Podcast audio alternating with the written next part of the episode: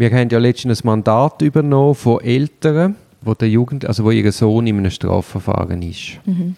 Und als Elternteil hast du ganz spezielle Rechte im Strafverfahren von deinem Sohn.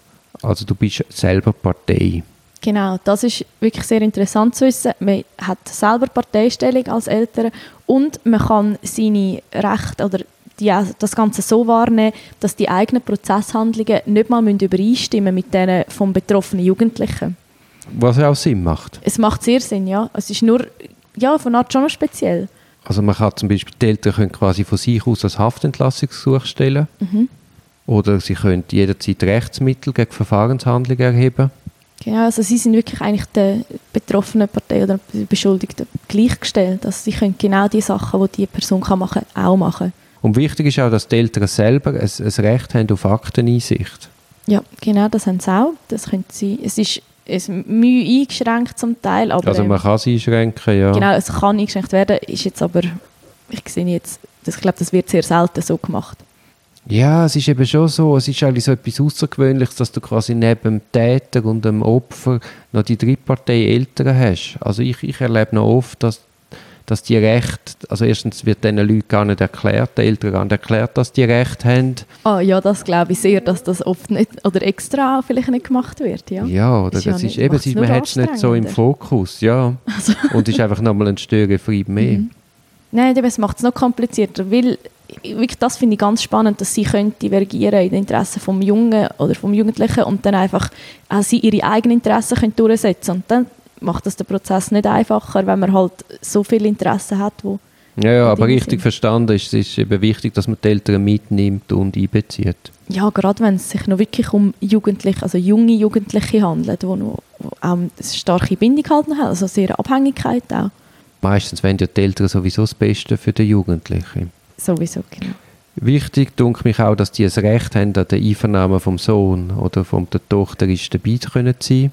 Genau, man darf sie nur raus tun, wenn sie stören, zum Beispiel.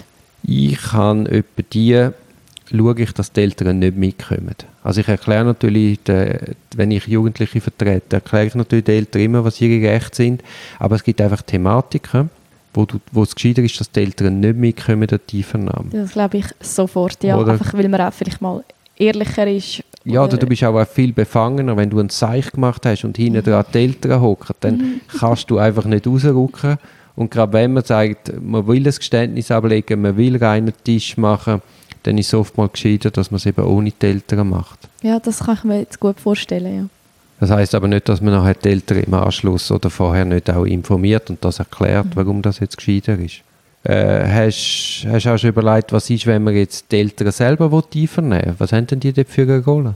Ja, das ist eben sehr spannend, weil die Rolle ist so ein bisschen unklar. Man kann sie ja nicht als Zeuge und auch nicht als Auskunftsperson einvernehmen. Sie, sie sind ja einfach die gesetzliche Vertretung von der beschuldigten Person.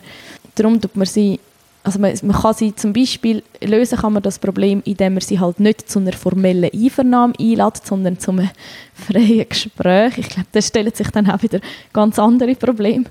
Aber das wäre zum Beispiel eine Möglichkeit, dass man dann einfach eine Art formloses Gespräch führt. Gut, das hast viel, weißt, in der Jugendstrafverfahren machst du viel so Abklärungen.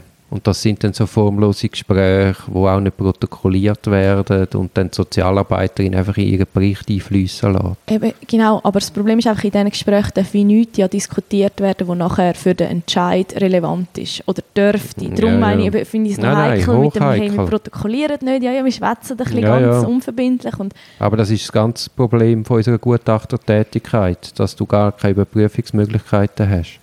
Ja, das ist definitiv ein grosses Problem. Jetzt einfach in dem Fall ist das halt wirklich noch spannend, weil so die Rolle von diesen Vertretern so ein bisschen unklar ist, als was kann man sie vernehmen und mhm. eben, wie macht man es dann? Ja, man muss einfach die StPO-Vorschriften aus dem 76, 79 und 143 beachten. Genau, genau. Aber was spannend ist, ähm, sie haben eben auch ein Aussagenverweigerungsrecht, die ihre, ihr eigenes Kind nicht belasten. Ja, natürlich, ja, ja. Das ist einfach ja, wie sie Aber halt das ist ja auch nichts außergewöhnlich. Nein. Das hast du ja auch bei Lebenspartnern oder Ehe, Eheleuten, Verwandtschaft. Ist das ja auch genau, so? Genau, muss man nicht. Ja, es ist nur ich, einfach aufgrund von all den, von dieser speziellen Stellung hätte, ist so wie denkst schon, vielleicht ist gar nichts normal. Aber nein, das ist so wie bei allen. Sie müssen nichts sagen. Sie dürfen sich da voll auf die Seite vom Sohn oder der Tochter stellen. Das Verfahren ist ja jetzt am Laufen. Jetzt gestern war so die, eine entscheidende Einvernahme gewesen und nachher die Diskussion darüber, eben so ein informelles Gespräch mit Sozialarbeiterin und Jugendanwaltschaft, wie es weiter soll gehen. Der Jugendliche hat es sehr gut gemacht. Das ist ja doch ein enormer Druck, den sie standheben Und er hat auch ein paar Mal brüllt. Das ist eben auch zum Beispiel etwas, wenn vielleicht die Eltern im Raum sind, dass du so deine Gefühle nicht wirklich getraust, Ausdruck zu verleihen oder halt dich zusammennimmst. Und ich, ich, es ist ja schon wichtig, dass man, dass man den Jugendlichen spürt und auch weiß, es tut ihm wirklich leid. Und Mega. Also ich weiß jetzt nicht, ich könnte mir jetzt aber vorstellen, dass das zum Teil auch genau umgekehrt ist, wie wenn ich einen riesen Scheiß mache und dann sitzt meine Mami bei mir im Raum und ich drehe mich um und ich sehe, wie krass enttäuscht, oder auch mein Papi, also egal wer, ich sehe wie die Enttäuschung in ihren Augen, ich glaube, das würde mich noch viel kaputter machen und ich würde viel mehr heulen und alles muss raus, als wenn irgendwelche anderen Leute mich da mit Vorwürfen bewerfen. Also, du machst ein Zeichen, Sandra? Nein, ich nicht. Also, nein, ich glaube, das ist Erzähl. nein, nein, nein. Alles bestens. Ich meine nur, ich weiß jetzt nicht, ich würde es vielleicht wie nicht für jede ältere Kindbeziehung unterschreiben, dass ja, das es hilft, dass auch. sie nicht im Raum sind. Das, das stimmt auch. Und jetzt einfach, so wie ich die Familie kennengelernt habe, jetzt, bis jetzt von dem Fall, habe ich jetzt, kann ich mir gut vorstellen, dass die Eltern dort nicht gross gestört hätten. Einfach weil die auch sehr, es dunkelt einem sehr eng.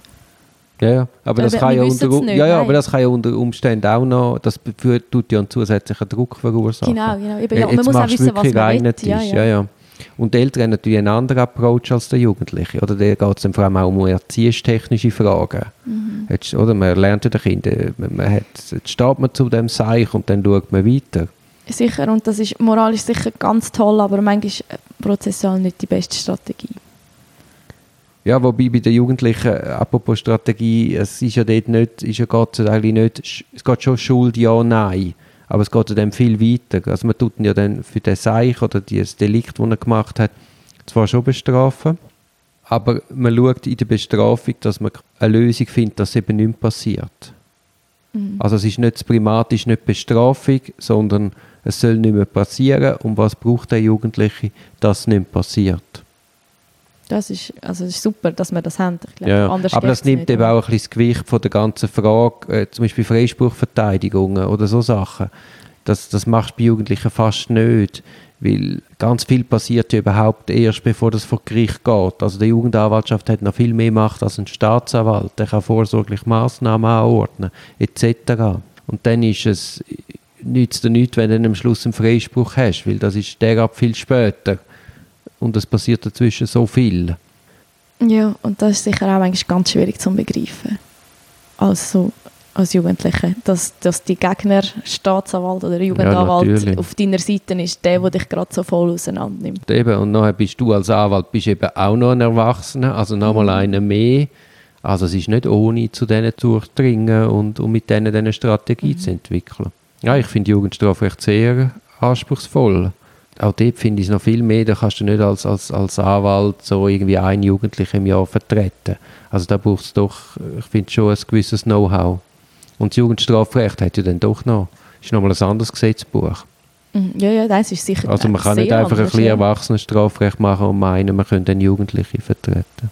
Nein, ist sicher gescheiter, wenn man auch da einfach vertiefte Fachkenntnis hat und also so ein bisschen expertenmäßig Fachgebiet dass die Leute das machen, die auch voll, wo voll dahinter stehen. Ja, und einfach auch gerne Kinder haben und Jugendliche. Und ja, das hilft vielleicht noch, ja.